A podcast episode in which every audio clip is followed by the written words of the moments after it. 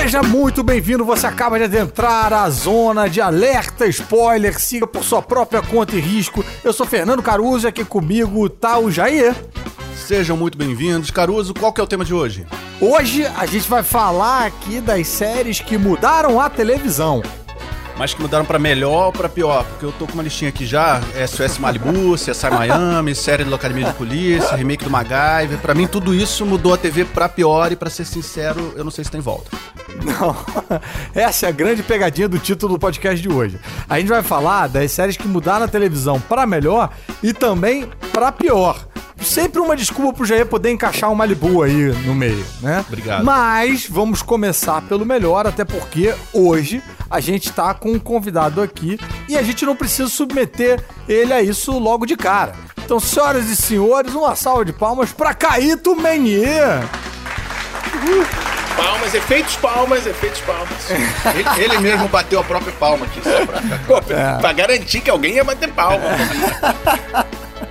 O Boa. Caíto é ator, editor, roteirista e você com certeza conhece ele do Choque de Cultura, ou do Falha de Cobertura, ou do Irmão do Jorel, ou do Décimo Andar, do Larica Total, do Lady Night e de centenas de outros programas da televisão brasileira.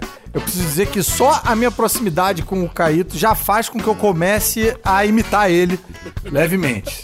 Eu É tenho- um efeito que ele tem, né? Caíto, muito obrigado por ligar o seu computador e atender a nossa ligação. Foi fácil. O, o lance de você tá pelado não tem problema, tá? É, que eu a galera de que- casa não tem vídeo. que você é já me a gente conhecia e tal, tá tudo bem. É, hoje Eu a ia se gente- assustar. Tá com um episódio bem ambicioso aqui. A gente quer falar de um espectro muito amplo da televisão que vai do Sopranos e Mad Men até o Camisa 9 e o Serginho Total. Pô, meu irmão, esse espectro aí se chama Via Láctea. Mas vamos lá. Mas vamos começar pelo Sopranos, então. É uma série criada pelo David Chase, que foi o roteirista de Kolchak, uma série sobre um detetive que investigava casos paranormais nos anos... Nos anos 60 quando? ali, é. 60. Foi a série que inspirou o Chris Carter a criar o Arquivo X. O David Chase foi tendo uma carreira bem discreta na televisão americana até criar um roteiro de um filme sobre gangster de New Jersey que acabou virando o projeto de série Os Sopranos. Sopranos que o Choque de Cultura provavelmente descreveria como uma grande família com revólver. Caíto, você é fã da série, né? Quer falar um pouco sobre ela aí pra gente? Cara, eu vou te falar o seguinte: quem é mesmo fã da série é minha esposa. seus pais. Ah, isso acontece em casa, né? A gente pega uma. A gente vira fã por tabela, né? Tem que dizer que é fã. Do nada você tá vendo This Is Us. Não, é, tem isso também, tem isso também. Você já, já descobriu aí como é que é a veia que funciona exatamente assim. É, e agora eu tô vendo essas outras, é, Bridgetown e a, uma outra maluca aí. É, mas a do Sopranos foi isso. E ela sempre falou muito pra mim. Vê, vê, vê, vê, vê se precisa ver e tal. Ah, olha, que bacana. Então ela já tinha visto. Ela já tinha visto umas três ver. vezes mesmo, eu acho. Caraca. Caraca, cara. Porque tem isso, né? Tem umas séries que você descobre um tempo depois, né? Ou Sim, um grande com tempo certeza. depois, né? E aí É. eu fui ver, tem um ano e meio atrás que eu assisti. Agora eu não cheguei Pô. até o final, não, cara, porque eu sou Aham. muito ruim de do compromisso com a série. De persistência. É, principalmente essas Yeah. séries mais longevas, assim. Ela é grande, né? E ela tem, tem. Ela é meio antiga ainda, ela tem uns episódios meio. Meio fillers, né? Meio que não acontece às vezes uma coisa muito importante. Eu parei também, eu vi mais ou menos por aí um ano e meio atrás pela primeira vez, uns dois É, anos, vi- e aí parei também, voltei. Foi difícil um pouco. Eu vi a primeira temporada, tem um box DVD da primeira temporada, mas depois não continuei. Mas, ô, Caíto, você que viu, eu acho que há há menos tempo aí do, do que a gente, você é, achou a série assistível mesmo, muito tempo depois? Ou você acha que ela deu uma defasada? Não, eu acho que ela é total assistível, deve ser assistida, inclusive. Eu, eu sou muito é, contra esse conceito. Tem que ver essa série, pelo amor de Deus. Petelhando. Mas essa série eu acho que vale a pena. Mas essa você acha essa que tem que série, ver? sim. Eu acho que assim, pra- não, não, não, não no intuito assim de quem gosta de personagem ou pra quem cria e tal, que talvez eu acho que seja realmente fundamental ver. Pelo menos a primeira temporada.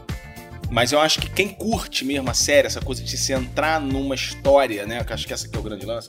Você entrar, curtir, aqueles caras acompanham a tua vida mal bem, você querer curtir. E eu acho Sopranos, tipo assim, é, é 10-10, assim. Você vai entrar e corre o risco de você ter que assistir até o final realmente, porque é muito cativante, né? te prende, né? Mas tá aí, Caíto fazendo para você, ouvinte, uma oferta que você não pode recusar. Sopranos durou seis temporadas, é realmente imperdível. Eu posso encher a boca para falar disso porque é, eu perdi. Eu não assisti até hoje. Depois eu só vi aquela primeira que eu falei, né? E aí as outras eu, é, eu tô sempre perdendo alguma referência da série. É, eu acho que eu e... vi até a terceira, eu acho também, a terceira temporada. É, você foi, você foi além, você foi além do que Do eu. triplo. É. E consequentemente eu, eu sigo aí vivendo essa vida incompleta, fadada ao fracasso e cheia de desilusões, mas é uma escolha minha. Né? A série tem um, um linguajar muito próprio, por ser escrita por um nativo de New Jersey mesmo, que cresceu naquele universo, naquelas vizinhanças. E ela é revolucionária por ser uma das primeiras séries a ter uma estética mais cinematográfica, com um personagem anti-herói que ainda não era tão comum naquele momento. Por isso que ela tá aqui nesse episódio de hoje, então. Que é sobre as séries que mudaram a TV, exatamente. E vai ter um filme dos Sopranos, sai Olha em março agora, dirigido pelo David Chase mesmo, chamado The Caraca. Many Saints of Newark, que estreia agora em março mesmo, com Mas o cara filho do James faleceu, né? Gandolfini. O, o soprano master lá, ele faleceu, né? O James é uma prequel, é uma Gandolfini, né? prequel. James Gandolfini. É sobre os pais dele, as gerações anteriores. Ah, e o entendi. filho do James Gandolfini vai fazer ele jovem. E, e, e... Caeto, quando você percebeu que você gostava de Sopranos? Teve algum momento, algum episódio específico? Porque eu imagino que no primeiro momento você deve ter assistido que tá, vou ver pra, pra minha mulher parar Não, de. mas no primeiro momento eu já achei muito bom. Acho que o primeiro episódio é muito importante. Agora, eu não sei se é o momento, se a gente vai chegar a falar disso, mas pra mim a maior série de todas. Breaking Bad também, mas. mas Boa. Mas, mas a maior série pra mim é The Wire. The Wire? The Wire. Pra Concordo. mim é a maior. Pra mim é a melhor disparada, assim. O Sopranos é, é foda, mas a The, a The Wire eu acho que ela, ela atingiu um outro lugar. Um lugar, assim, realmente de impacto. Inclusive, eu fui professor durante muitos anos. A The Wire, quando chega na, na terceira ou quarta temporada, é sobre a escola, eu não consegui ver. Eu tive muitos gatilhos emocionais. Sério, é muito cara? dura, é muito dura. Porque eles são muito duros, né? O jeito que eles contam as histórias, a maneira como. Isso que você falou, né? Do, do cara ser o anti-herói. E isso acho que no The Wire é levado numa potência, assim, porque os caras são tão humanos que não tem um vilão. Todo mundo, uma hora, é, é, é- é- é vilão, ou não é, ou faz Ah, uma cagada. todo mundo é ou, imperfeito, ou é né? bem intencionado e manda mal, e, e vice-versa e tal. Mas essa da escola é muito bruta, porque é aquela realidade de escola pública americana que é muito parecido em algum aspecto com a escola pública daqui. Uhum. Não pela questão da precariedade, mas pela questão do abandono, da violência, da falta Aham. de afeto, da falta de perspectiva também, do, do, do- do- do desinteresse geral por tudo e tal. Então foi muito assim. Uma hora eu tava me sufocando, eu falei, meu irmão, não dá, eu não consigo ver. Eu tive que parar É. de ver, eu não consegui. Eu Deixa de ser entretenimento, né? E passa a ser uma espécie de um. Mas sei por lá. mérito da série, martírio. entendeu? Não foi Aham, algo que entendi. assim, ah, não, é muito Mas olha só. não. É porque tocou em, em pontos muito sensíveis e ao mesmo tempo eles são muito habilidosos, assim. Uhum. E querer falar de É. determinados assuntos, sabe? Mas vem cá, Sopranos, a gente tá aqui falando né, de que, que, que acho que impactou a televisão nesse lugar aí da, da estética e de um storytelling que é meio. é meio cinematográfico. É menos aquela coisa de série de TV que é o episódiozinho fechado, independente, que você pode assistir. E tem mais uma pegada de aprofundamento de personagens e tal. O que, que você acha que o The Wire é, trouxe de, de novidade que deu uma chacoalhada aí na, no- na televisão dali em diante? Ou que permanece sendo é, relevante? Pelo que me parece, The Wire ele não teve a- a- o impacto que Sopranos teve do ponto de vista assim, de audiência. De repercussão. De repercussão, é. É, Ela é quase uma série que aconteceu comigo isso também, de descoberta. Alguém um dia falou, cara, vê aí. No caso, a Mari, minha esposa, que ama a série, ela falou, vê essa que eu acho que essa você vai gostar. E de fato ela é, me impactou assim demais. Então, assim, é- é- é- não foi algo tipo Breaking Bad que sabidamente era muito é, é, reconhecida, todo mundo falava e tal, então você acabava vindo vendo e, e comprovando que ela realmente era muito boa. Mas The Wire não, poucas pessoas falavam e às vezes você encontra assim, pessoas que viram e você fala, pô, The Wire é muito bom. Aí o cara, ai, parece que s- que são, são pessoas parentes que se reencontram depois de 20 anos. Ah, você ama também, eu também amo. Ai, aí você fica discutindo dias. Ela me parece assim. E a Mari, a minha esposa, ela tinha comentado que a Wire, inclusive, pra é, é HBO, né? Que ela, inclusive o cara que fez, ele tinha que defender a série quase que pela primeira vez a cada temporada, porque os caras não, não achavam que ela tava performando o quanto devia. Sabiam Eles da queriam derrubar, série, todo ano eles queriam É, o derrubar os cara era executivos. muito ficcion... é, muito bom em defender a série, ele conseguia fazer novas temporadas e tal. Uma coisa do The Wire que eu acho bem legal é que os personagens eles continuam e eles têm as suas histórias, né? O Omar, os policiais e tudo mais, mas a série ela muda radicalmente de uma temporada para outra em relação ao assunto. Então, o primeiro assunto, o primeiro é, é, é temporada é a questão do departamento da polícia, a parte de imigrantes, se não me engano. Não, não, lembro se essa é a primeira ou a segunda. A segunda eu sei que a é no polícia porto. e os projects ali, né? É isso. É, Primeiro é, tem as coisas é, Projects são tipo aqueles é bairros mais, mais... Os conjuntos habitacionais. Conjuntos ali. habitacionais, não é nem que um, é um bairro, choque né? também, porque eu, eu gosto muito de hip hop, eu tinha ouvido muito falar disso nas músicas do Jay-Z e tal, mas nunca tinha visto em audiovisual, assim. É, é Aí quando maneiro. eu vi os projects ali de, por dentro, o sofazinho ali, os caras... E é cara, Baltimore. É Baltimore. É Baltimore. E aí tem a hum, questão dos portos, a segunda temporada é toda em cima de um porto e aí toda a questão dos portos, aí tem essa parada dos imigrantes, tem a parada da, da, da droga, não sei o quê. Aí a terceira, se eu não me engano, é aquelas que o cara. Sobre drogas que o cara pega e faz um, um free zone, né? Ele faz um, é, uma zona de. de é Amsterdam é, ali. Que você pode um... usar as drogas ali. E, e, cara, é um debate sobre política de drogas incrível, assim, incrível, incrível, incrível, incrível, incrível. Sem ser panfletário, é muito interessante. Uhum. Não que eu acho não acho ruim ser panfletário, mas eu uhum. acho muito legal quando não é, porque é fácil ser panfletário para o É, não, e às vezes o, outro, panfletário né? te tira um pouco da série, né? Exatamente. Você... Eles Ele problematiza, o né? é muito bom, não, você você perde aquela imersão, né? Sem você... dizer, entendeu? Uhum. E fica mais claro do que se o cara dissesse. Porque você vê Legal. os desdobramentos e tal, não sei o quê. E aí a quarta temporada é essa da escola que realmente foi muito pra mim. Causou gatilho. E a imprensa, né? Acho que ele abre a imprensa também. É, começa a mostrar exatamente. ali os jornais por dentro. E a quinta vai pra campanha pra prefeito. Pra prefeito. Aí entra em campanha política também. O Caíto falou também do, é, de Baltimore, para falar de The Wire. Isso é um negócio que acontece também, às vezes, da ambientação dá um frescor pra série, né? Total. Breaking Bad, por exemplo, que a gente já falou, aí foi toda filmada em Albuquerque, só por causa dos impostos. E hoje é impossível pensar na série sem aqueles desertos. Né? Tem todo. Tá, tá, tá quase como se fosse inserido ali no, no, na gênese, no roteiro da série. Justified, que tá inteira no Globoplay, tem um pouco disso com uma cidadezinha no Kentucky. E é a mesma coisa que acontece com os Sopranos, que a gente começou falando, e New Jersey. É, New Jersey que seria uma espécie de Niterói de Nova York, né? Você pega a ponte pra ir, paga pedágio e tu não sabe se volta vivo. Não, sacanagem. Eu tô usando Niterói só porque eles estão muito à nossa frente, Sim. cheio de qualidade de vida e com vacina engatilhada, então não, é. não dá mais pra zoar. E, e, e, New Jersey, assim como Niterói, é alvo de piada lá, né? Tipo, aqui todo carioca adora fazer gracinha com Niterói e lá fora todo americano, quer dizer, nova-iorquino, faz piadinha com o New Jersey. Mas você, que é niteroense, você pode mandar um áudio com a sua reclamação pro Jair, que foi que trouxe esse bullying pra cá. É só você mandar pro WhatsApp do Alerta Spoiler, que é o 21994485574. Tem tá? uma coisa boa, cara, de você ser niteroense, ah. que é você não ser carioca. Olha aí. Muito bom. Pronto, vingou todos os niteroenses. Eu fui para eu estudei na PUC, né? E eu achava isso, assim, muito claro, assim, né? Eu tenho grandes amigos no Rio, moro aqui hoje, né?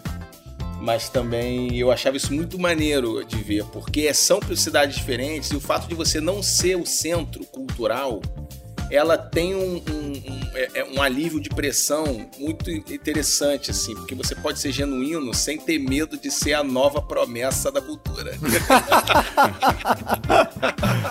Isso é. era maravilhoso. E eu sentia, às vezes, meus amigos que sempre existia quando a gente ia criar alguma coisa, fazer alguma parada. Tinha neles, assim, um peso da capital cultural, assim, da família, do cara que era filho de, do, do, do grande artista, sabe? E a gente não, a gente não era nada. A gente é, no máximo, é, é, um amigo que toca numa banda de Liner Skinner. Então, assim, bem. Você não Daí, já virou um tratado antropológico, cara. A gente saiu de Albuquerque para Niterói entendendo como que as personalidades se formam de acordo com as suas localidades. Mas, voltando aqui ao nosso WhatsApp, você pode mandar também para aquele número que eu falei um áudio explicando a sua série favorita para o nosso quadro Explica essa série. Aliás, vamos ouvir um aqui agora que mandaram pra gente hoje. Fala Jair, fala Caruso, aqui é o Simão. Tô ficando viciado aí no alerta spoiler e resolvi aproveitar para pegar esse bonde e pedir para vocês comentarem duas séries que eu curti bastante. A primeira é o Castle Rock, que é inspirada nas histórias e nos temas dos livros de Stephen King, e se passa numa cidade americana, fictícia, claro, chamada Castle Rock, que supostamente ficaria no estado do Maine, que esse sim existe, né? Ela é uma escolha óbvia para a série, porque várias das histórias do livro de Stephen King se passam nessa cidade, mas as histórias da série são todas originais, embora contenha várias referências às histórias do livro e sejam bem fiéis à ambientação criada pelo Stephen King. Né? A segunda é Lovecraft Country, que é inspirada nas histórias e nos temas dos contos do Lovecraft, né? e assim como no caso do Castle Rock, as histórias dessa série são todas originais e contêm várias referências às histórias do Lovecraft. Mas nesse caso, os autores se permitiram um grande distanciamento em relação à ambientação das histórias do Lovecraft para encaixar todo um conteúdo de comédia e crítica social que caiu muito bem na série. Enfim, é isso aí, galera. Abração para vocês e já tô curioso para saber o que vocês acham. Boa, que já quero começar parabenizando o Simão, porque eu esqueci de falar antes na hora que eu falei lá o WhatsApp, os áudios têm que ser de até um minuto. E aí o Simão fez um áudio de 58 segundos e já conseguiu meter logo duas séries. Ou seja, ele fez dois por um ali. Muito esperto, Simão, tá de parabéns. E aí, respondendo aí ao, ao, ao, seu comentário, né, que ele falou dessas duas séries, pediu pra gente comentar, minha resposta é: não vi nenhuma das duas. E pronto. Também. não, mas já é viu, né? Já...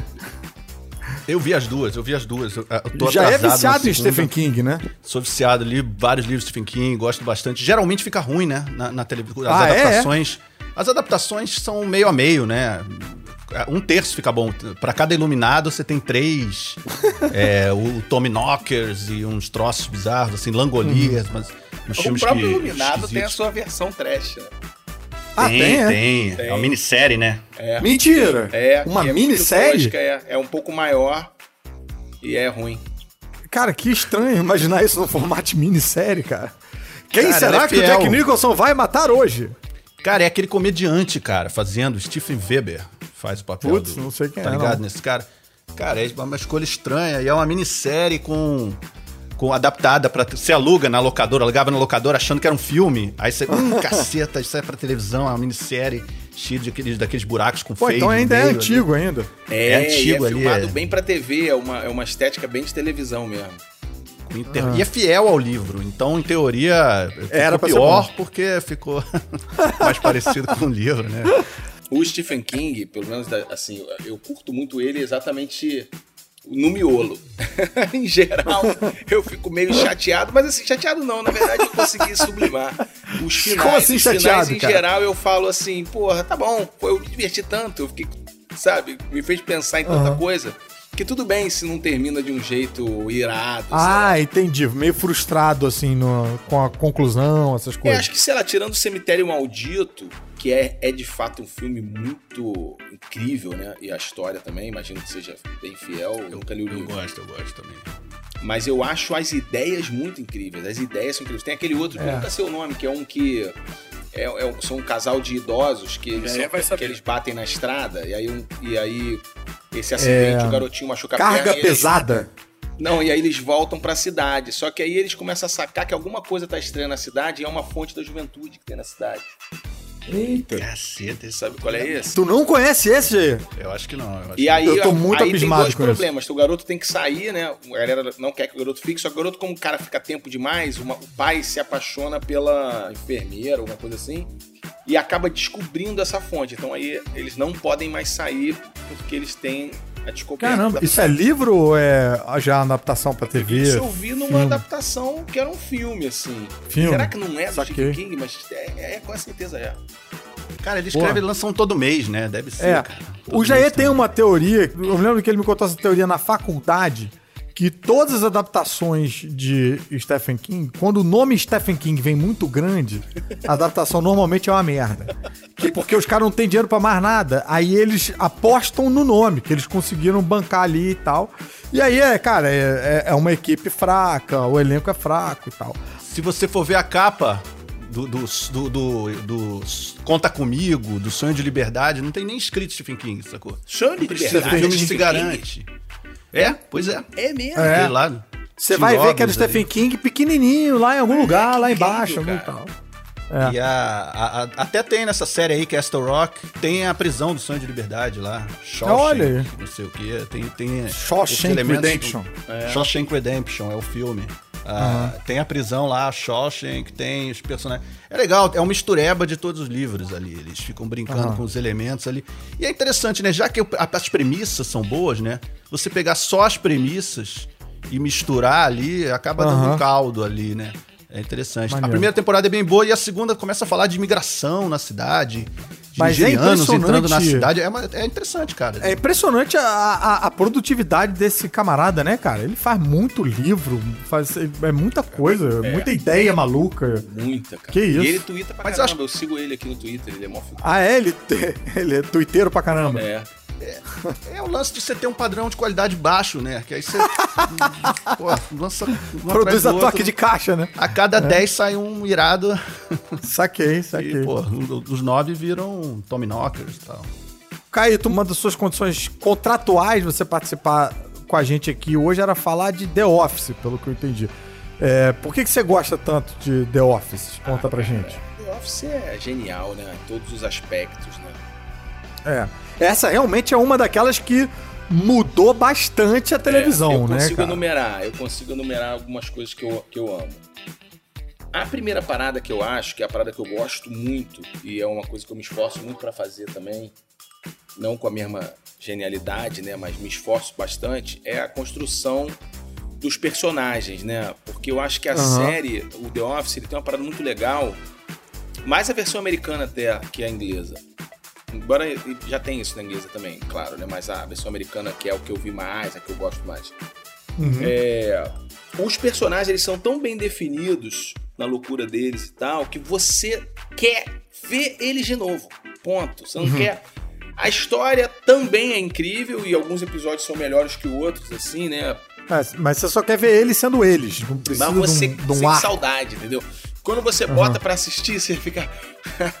Sabe, você quer ver o Dwight, você quer ver o que, que o uhum. Michael vai falar, a Pan e o, e, e, e o Jim, e, e aquele Você quer a convivência. É, você quer ficar com eles ali, porque sabe que sempre alguma coisa vai ter maneira.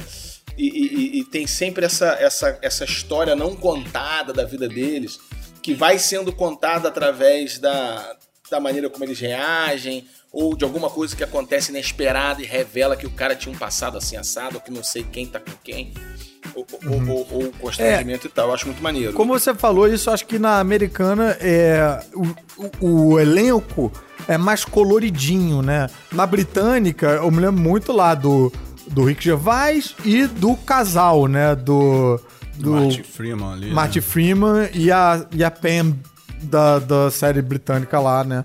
É, e que é, caraca, é realmente um toque de gênio. Mas nessa eu acho que. E você sente como eles estão querendo apostar em algo mais longevo, você precisa ter outros pontos focais, né? Então todo mundo tem um, um, uma historinha, um, uma, uma peculiaridade para você se prender a eles também na versão americana. Eu gosto muito também da área de. Da, pensando como produtor, que eu também gosto de ter esse olhar, da maneira como eles conseguem fazer uma série bem complexa, com muitas uhum. variações de temas e, e, e, e, situações no mesmo ambiente.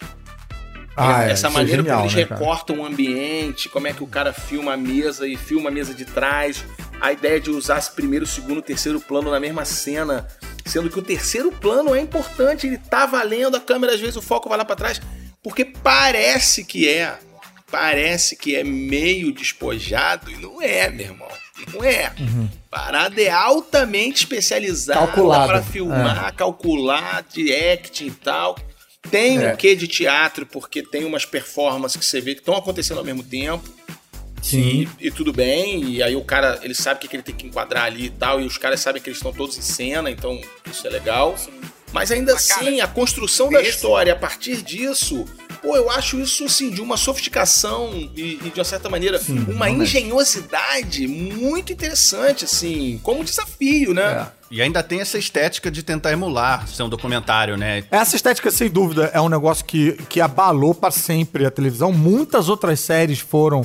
Isso já tinha sido feito antes, né? A gente sabe que, pô, Spinal Tap usou né, dessa linguagem. É, tem vários paradas, mas isso foi muito popularizado em The Office e, e foi pra, uh, pra Parks and Recreations, pra Modern Family e tal. Até no Brasil, tipo, eu fiz uma na, na Globo que era Correndo Atrás, que pegava aquela estética da câmera tremida, tentava reproduzir isso aí e tal. Mas essa dinâmica, isso que o Caíto falou, da, o Jair também, né, da, da coisa da, da produção e do visual, do, com cara de, não de série, mas documentário. A série britânica, eu lembro quando o Jair me mostrou essa série também na faculdade, foi ali 2003, é, o Rick Gervais não era, não era conhecido, né? É, não, não, tinha bombado, não tinha bombado mundialmente e tal. Ele tava conhecido mais ali na, na Inglaterra. Cara, eu assisti uns dois, três episódios tendo a experiência de achar que era um documentário mesmo, que aquilo era um, é, é, era um escritório mesmo, porque a série britânica é ainda mais feia do que a americana. É, é luz branca. Né? É, cara, é, é, é, isso que o Caíto falou, né, da câmera buscar lá atrás e tal. Na britânica você vê mais o foco sendo ajustado na hora e tem umas coisas que você achava que não eram eles que estavam conduzindo a história, era você que estava descobrindo. Você que falava, tipo, ia lá, eu tô vendo uma parada lá no fundo que ninguém tá vendo. Mas eles deram aquela mini, mini corrigidinha assim pra ali. esquerda, só pra indicar o seu. É quase um mentalismo. Cara, é, a britânica é até meio, é meio difícil de você digerir se você tá muito acostumado com. É por isso que eu acho que tem uma parada teatral aí, entendeu? Porque no uh -huh, teatro uh -huh. também, você, como os personagens estão em cena e não tem como eles fugirem, é, a não ser que uhum. você apaga a luz, o cara sai, não sei o quê. Muitas vezes existe uma condução do olhar para que você perceba é, cara. o cara da, da, da, segundo plano, o cara que entra, o cara que tem toda uma mecânica que é, que é interessante. E, e, e, na série, necessariamente, você não precisaria disso porque você enquadra o que você quiser enquadrar. Só que como eles Exato. normalmente filmando, com, como você falou, ah, eu tô aqui no primeiro plano, mas eu sei que vai acontecer uma coisa lá atrás e ao mesmo tempo é uma cumplicidade, porque o cara do primeiro plano não tá vendo o que tá acontecendo lá atrás. Mas você uhum. que tá em casa tá vendo que ele não tá vendo, mas tá vendo o cara. Então você cria essa cumplicidade também e, e, e a história fica interessante. E aí eu volto a dizer, assim, eu acho que uma coisa é você ver realizado e curtir a realização. E, e, e, agora eu, às vezes, paro e fico assim, caramba, o cara escreveu exatamente isso. Que momento é, que isso cara. foi definido? Será que foi num ensaio? Será que depois das cenas é, escrito, cara, como é que eu vou. Ah, então você fica aqui nessa reta que eu pego é a tua muito mesa, curioso. porque tem uma engenharia ali de quem senta Tem uma engenharia. Malandro, não é, não é mole, não. Caíto, eu vi no YouTube vocês ali no Serginho Total, programa que eu entendi que é uma referência também para o Choque de Cultura, é isso mesmo. É, aí eu fiquei curioso de, de saber é, como é que é isso, assim, vocês consomem esse tipo de televisão, esse tipo de programação que tem um cara gritando com a produção de fora, isso, isso entrou como referência. Qual é o laboratório? Qual é o laboratório? Porque eu gosto muito disso, assim, assisto muito isso, gosto muito disso. Acho que a referência principal do Choque de Cultura é o Serginho Total, o programa que ele tinha na comunitária de, de Niterói, Niterói de São Gonçalo, né? E, e, eu acho que esse universo é incrível pelo seguinte, cara. Quando teve a parada da TV a cabo, é, é, na época eu era estudante de comunicação, acompanhava bastante, é meio militante, né, das, das executivas e tal, e tinha essa discussão de democratização da mídia e pá. E passava um pouco pela TV a cabo. Então, tinha na lei da TV a cabo que quando uma TV a cabo se instalasse em determinado local, ela tinha que prover canais locais, desde canal legislativo da Câmara Municipal, do executivo também, não sei o quê. E tinha também a TV comunitária, que era uma coisa, e a TV local, que era outra coisa, que podia ser comercial essa TV. E em Niterói, eles fizeram uma. Tinha TV comunitária, que eu acho que era. Não sei se era regulada pela UFA, por algum sindicato lá. Não era assim tão conhecida, não, não, acho que eles demoraram para produzir. Mas a TV local teve um empresário maluco lá que o cara entrou e montou a TV local. Só que o louco é que a TV local, os caras esquecem Quer dizer, não sei se esquece também, eu tô aqui sendo preconceituoso. Mas eu acho que. Mas dá pra ver que falta algum. Tem algum esquecimento ali, eu não sei de quem é. Alguém esqueceu alguma coisa que eu não sei quem foi. Que é assim. Ah, eu botei uma TV. Beleza. E agora? Vai passar o quê? Você tem que pensar em pelo menos umas 12 horas de programação por dia. Né? Se a minha TV funciona no domingo. Não dá. Como é que você consegue começa a produzir coisas, né? É maneiro porque, por um lado, você fomenta e as pessoas começam a vir, tem é, muito mais vozes, produtores locais, isso aqui, mas ao mesmo tempo não tem grana, porque, pô, se já não tem grana para botar num lugar, o cara vai botar na TV comunitária é uma TV local que quase ninguém conhece, com a qualidade discutível, com os programas pô, feitos meio nas coxas e tal. Então tinha todo esse drama. Porém, a TV, ela durou muitos anos, durou pelo menos uns 10 anos. E eu tava na época, tinha uma, uma, eu tinha comprado uma ilha de edição, um computador, eu sempre meio autodidata, então eu tinha aprendido a editar. Eu quis fazer um programa nessa TV comunitária chamado Sonar, que era um programa de música. Que eu tinha muitos amigos músicos, então a gente fazia meio aquele tour da noite. Ia nos shows, não sei o que, entrevistava as pessoas. Então, enfim, é uma cena de Niterói ali. Só como eu não tinha grana para bancar um horário lá, porque mesmo sendo comunitário você tinha que pagar mil reais ou mil quinhentos reais, sei lá quanto era por mês, eu fiz um acordo com um cara que era assim: olha, eu edito uns programas para você e você me dá o horário. Eu quero falar, ah, beleza, porque ele também desafogava ele lá, porque o cara não conseguia montar tudo que o cara gravava. E aí eu recebi as fitas. Só que as fitas eram reutilizadas muitas vezes. Eu editava um programa de culinária e um programa de decoração, eu acho, não, de um cabeleireiro. Era um programa de cabeleireiro que tinha de tudo. Inclusive, esse cabeleireiro eu fiz uma, uma abertura para ele, ele me pagou com um corte de cabelo. E uma massagem de, de capilar. Quem vê meu cabelo sabe que não vai resolver muito, né? Mas é, é de graça, né? Quer dizer, de graça. É muito trabalho. Mas aí eu conheci o Serginho Total de ver na TV, porque eu ficava assistindo um pouco a programação, deixava ligado em casa, o programa dele era ao vivo. E também porque muitas vezes algumas sobras do programa dele vinham por baixo das fitas. Assim, acabava o programa de culinária, tinha um bloco do Serginho Total, sabe? Inclusive alguns eu botei no YouTube, que eu salvava, os que eu achava mais engraçados eu salvava e tal. O que, que eu achava maneiro ali, como comédia? Mas não era, não era, não era feito para ser comédia. É, não, não era, um era sério, não, era um comediante. De, não, o Sérgio Total é um cara sério, jornalista, que ele uhum. fazia, cuidava dos, pro, dos problemas locais. E isso é um fator muito interessante de TV local, porque se tem um problema na tua rua e você mora em São Gonçalo, esse problema não vai sair no RJTV, salvo se cair uhum. ali dentro, um buraco, não sei o quê. Fora uhum. isso, você não. Então a TV local ela servia para escoar essas questões menores, mas que são relevantes para aquela galera que mora por ali. Então, no programa do Serginho, que tinha essa coisa popular, que ele recebia convidado, mas ele atendia telefonema ao vivo, ele também falava com um subsecretário, que não era secretário, era o subsecretário da região, o cara que morava na frente, tinha um maluco dono do restaurante e tal. Então você tinha uma comunidade ali que estava falando sobre os problemas dela e tal. E era sério. Só que como o cara ele não tinha grana e ele também não tinha muito expertise de TV e também não tinha um aparato técnico necessário, as mais variadas coisas aconteciam, meu irmão. O microfone falhava, o som entrava alto pra caramba, estourava, ele olhava pra errada, a câmera caía no chão no meio do programa, um cara gritava, um, um maluco passava mal, o maluco ligava começava a xingar ele. Então, assim, o programa era uma porta para tudo. E aí, tinha a habilidade dele, e aí por isso que eu, eu, sou um grande fã dele mesmo, que é a habilidade do cara de, de não perder, não deixar a peteca cair. Uhum. Entendeu? E a câmera cai, mas a peteca não e administrar tudo isso de um jeito natural, como se aquilo ali tivesse acontecendo dentro do planejado e nitidamente não era, era um cachorro que entrou. No, no...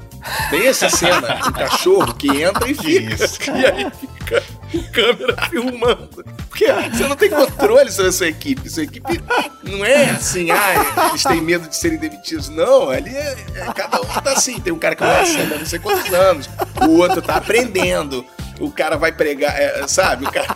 Então, assim, não tem quem tá vendo, quem não tá vendo. É a parada é Então o cara quer filmar o cachorro, o cara filma o cachorro. e ponto, entendeu? E ao mesmo tempo, aquilo era ao vivo, então tá passando na sua casa, assim, direto, né? Porque o cara ligava na tomada, praticamente, assim. Ele ligava assim, ó, tum, e aí chegava na sua casa. Então, cara, ao longo do tempo, eu fui pegando essa parada, e quando a gente se juntou com a TV Quase para fazer um projeto na MTV, uma hora a gente queria fazer um programa novo, eu cheguei pro Furlan e falei assim, ó, a minha referência, que eu acho mais engraçado, é isso. Quando eu mostrei para ele, ele ficou encantado, riu, todo mundo, Raul, todo mundo passou mal, falou, cara, que coisa linda e tal, porque em Vitória, Espírito Santo, também tem. O Raul uhum. trabalhou na TV legislativa de lá, uhum. então passou por tudo isso.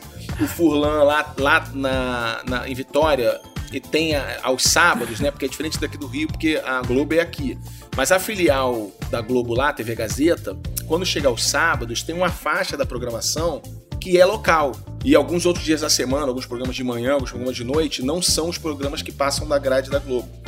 Nacionais, passam, tem umas faixas que são programas locais. E aí tem os programas de lá. Então, assim, eles tinham também essa referência. Não sei quem foi o autor que falou que quanto mais particular você chega, mais universal você acaba sendo.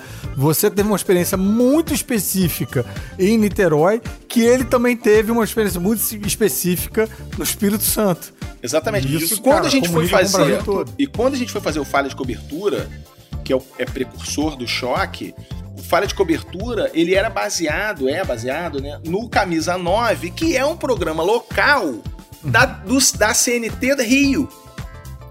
Que passava nos anos 90. E tem um fator muito interessante, pouco debatido nas redes, na- na- na- na- nos estudos de mídia do Brasil, que é como a internet é de 95 e o declínio do videocassete é em 90, de 90 a 95 há um gap que não existe esses programas em lugar nenhum. Se você for procurar hoje, eu quero uma fita do Camisa 9, não tem, não tem. E as fitas eram Ninguém tem. reutilizadas, né? Eram Exatamente. regravadas. Então É. não tem nada. Eu liguei pra CNT uma vez, essa, é, eu liguei pra CNT Rio aqui uma vez, fazendo uma pesquisa, liguei pra CNT Rio aqui, a gente para fazer o FAG, inclusive. Aí liguei pra saber, consegui depois de mil custas o telefone da CNT Rio. Aí me atendeu o cara, eu falei assim, "Ah, tudo bem, eu sou... Eu sempre falava que era um pesquisador da UF. Estudante, pesquisador da UF, já com 30 e tantos anos.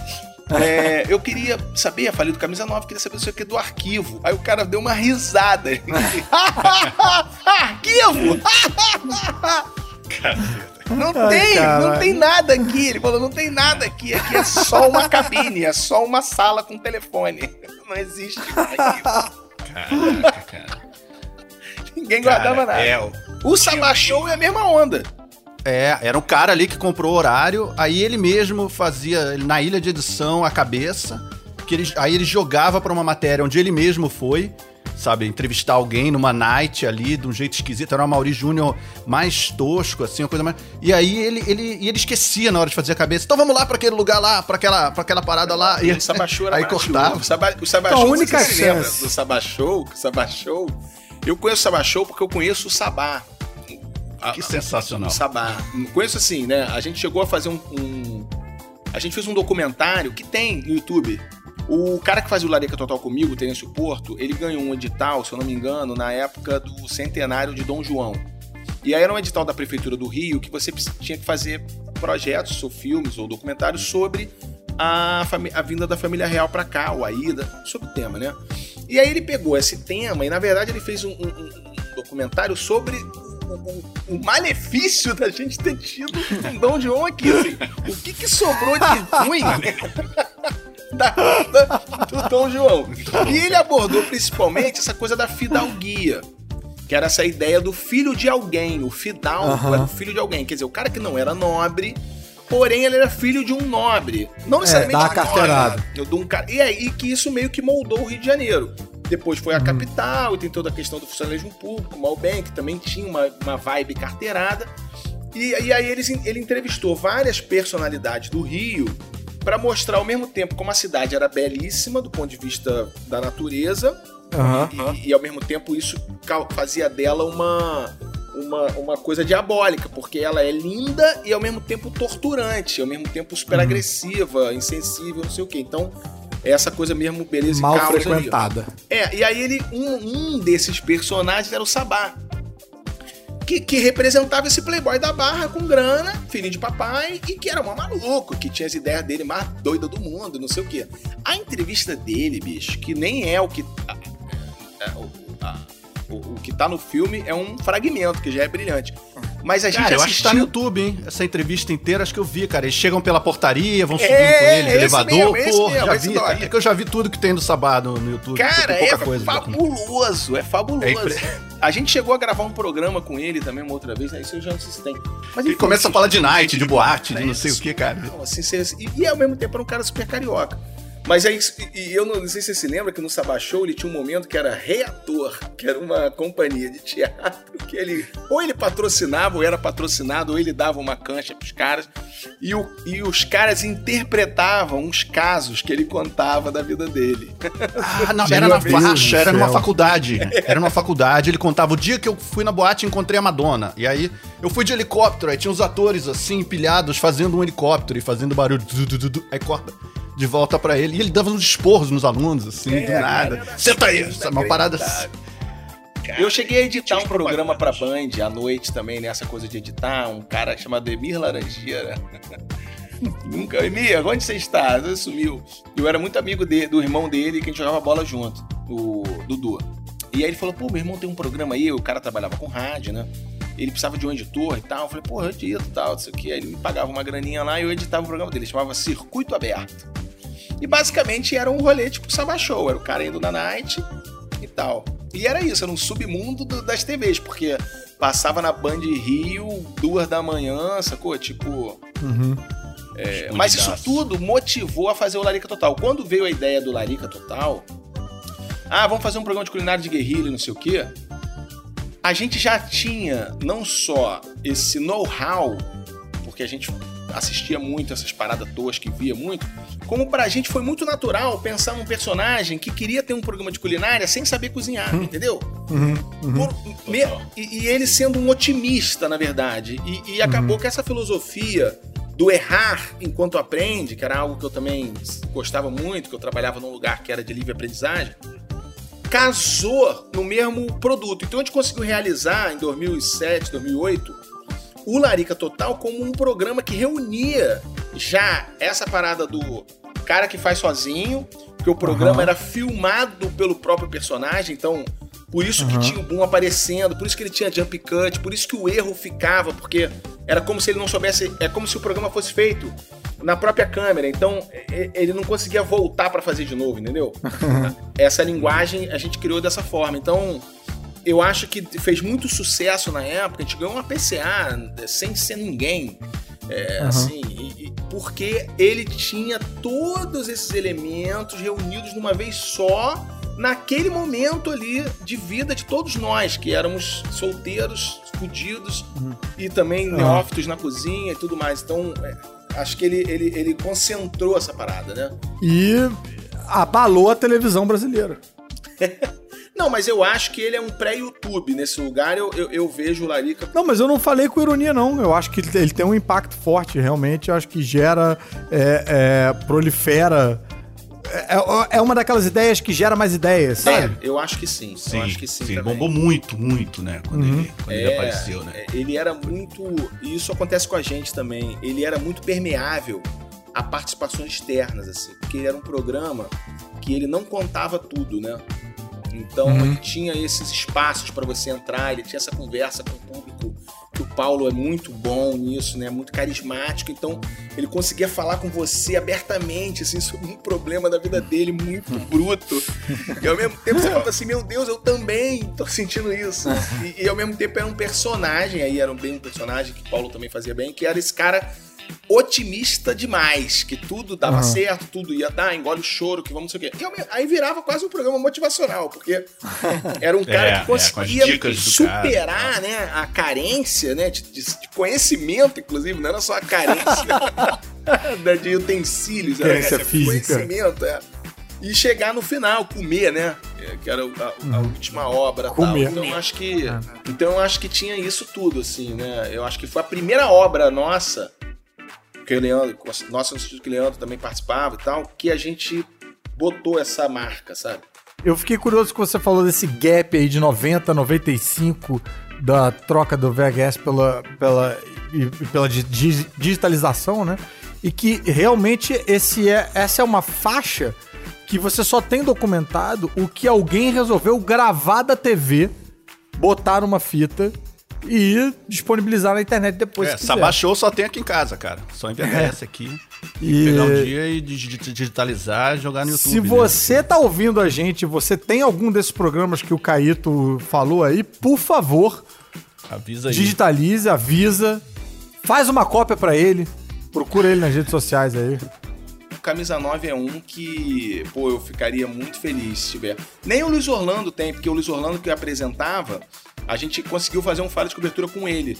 Tem no YouTube um fala de cobertura com o Luiz Orlando, chama Vasco Série B, alguma coisa sobre o Vasco, porque na época ele estava ligado ao Vasco. E tem um outro episódio que é um pouco de Botafogo, que ele conta como é que ele trouxe o Túlio pro Botafogo em 95. Que é uma história também que dava um filme, porque é, é, é, é aquele cara que consegue, sem dinheiro, fazer um, um cara pagar pro outro um que tava devendo dever pro outro, e o cara puxar pro outro e o outro pagar pro outro. E eles conseguem com isso trazer um cara, sabe? Sabe aquela parada que você fala assim, golpe perfeito? Não é golpe porque ele não enganou ninguém, mas o cara conseguiu articular é, dois lados e trazer um cara, sendo que ele não tinha dinheiro nenhum. É muito incrível a história, assim, é muito incrível a história. E acabou que o, o Túlio veio pro Botafogo e foi campeão brasileiro. Quer dizer, tipo assim, é, é maravilhoso. Ele conta Deu essa certo. história. certo. Cara, eu gostava do momento do esporte também, tá ligado? Nesse. Era meio que um camisa 9, Jonas Santana. Aí ele sorteava Mas o um Jonas bolo no Santana já é depois, né? Ele já bebe É, um 97. É, 98, Inclusive, se eu não me engano, o. Jonas Santana chegou a trabalhar um pouco com o Luiz Orlando em algum, algum momento no final do Camisa 9 ali.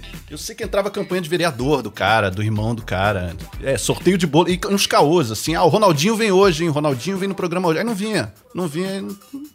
O Caíto falou aí do que. Do, a TV que, que, que impulsionou ele a fazer TV, né? Que de uma certa maneira revolucionou a, a, a vida dele. Queria saber de você, Jair. Qual foi a TV que te revolucionou, que fez você querer é, seguir por um caminho assim ou assado?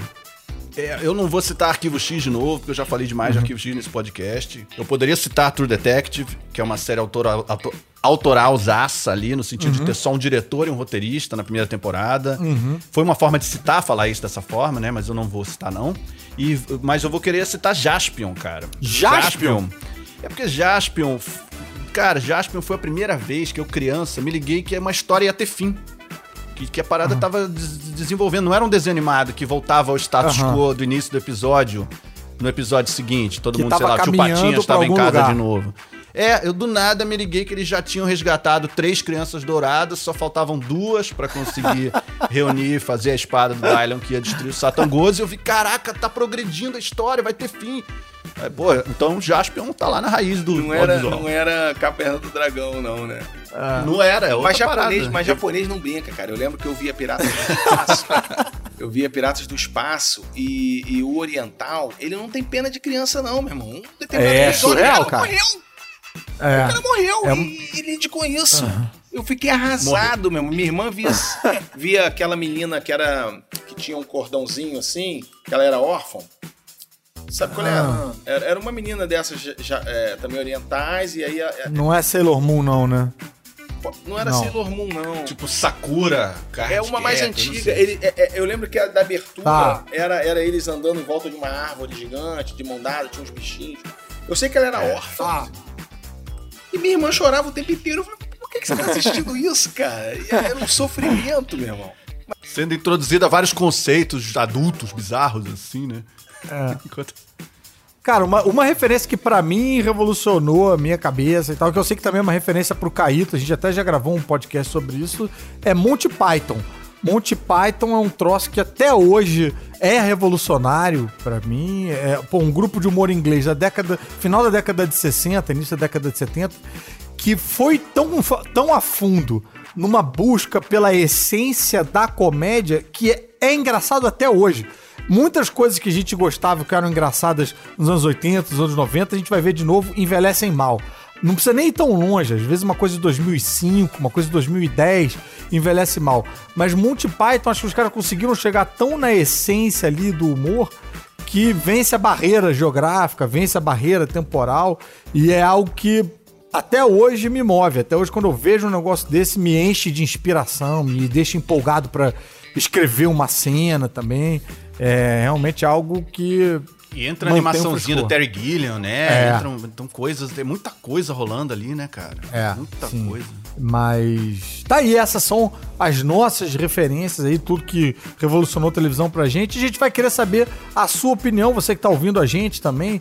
Deixa um comentário aí, onde tiver a área de comentário, ou manda um áudio de até um minuto pro nosso WhatsApp, que é o 21994485574 e manda um áudio de até um minuto. Cara, o papo foi muito bom, quero agradecer aí, Caíto. Obrigado, Não só pelo tempo, pela, pela abertura, né, de toda a sua história, essa exposição que você fez aí de, de, áudio, de, de abrir os aspectos mais recônditos aí da sua, da, da sua vida profissional e pessoal. E compartilhado não só com a gente, mas com todos os ouvintes do Alerta, do Alerta Spoiler pelo Brasil inteiro. Maravilha. Eu, pô, tô muito feliz, obrigado. Foi muito bom. e eu espero que vocês tenham, estejam curtindo também a nossa temporada do Choque de Cultura Cinema Brasileiro. Uma temporada que tá sendo muito sacrificante para Rogerinho fazer, que ele odeia. mas que tá no Canal Brasil e também no Globoplay. Todos os episódios lá, estão lá. E, é, e toda sexta às 9h45 no Canal Brasil e também tem no YouTube da TV Quase, mas aí é duas semanas depois. Pra quem quiser assistir tudo, acompanhar, tem no Globoplay lá. Só entrar e se divertir ou se desesperar, né? Dependendo do seu tipo. Do ponto de vista. Maravilha. Jair quer dar algum recadinho também? Usem filtro solar. Boa, muito bem lembrado. Especialmente quando você estiver trancado em casa. Cuidado pra não passar demais e ficar igual um camarada meu que passou muito óleo. é, Só que ele tava nu, e aí quando ele foi tentar sair, a, a maçaneta era de, de giro, aquela de bola, e ele não conseguiu sair. Ele ficava fazendo assim, ó, e não conseguia. a maçaneta não gerava. Então tá aí, então a gente tem o conselho e o contra-conselho aí pra você ficar bem munido. E não perca a gente semana que vem mais um episódio do Alerta Spoiler. Valeu, galera. Valeu. Valeu.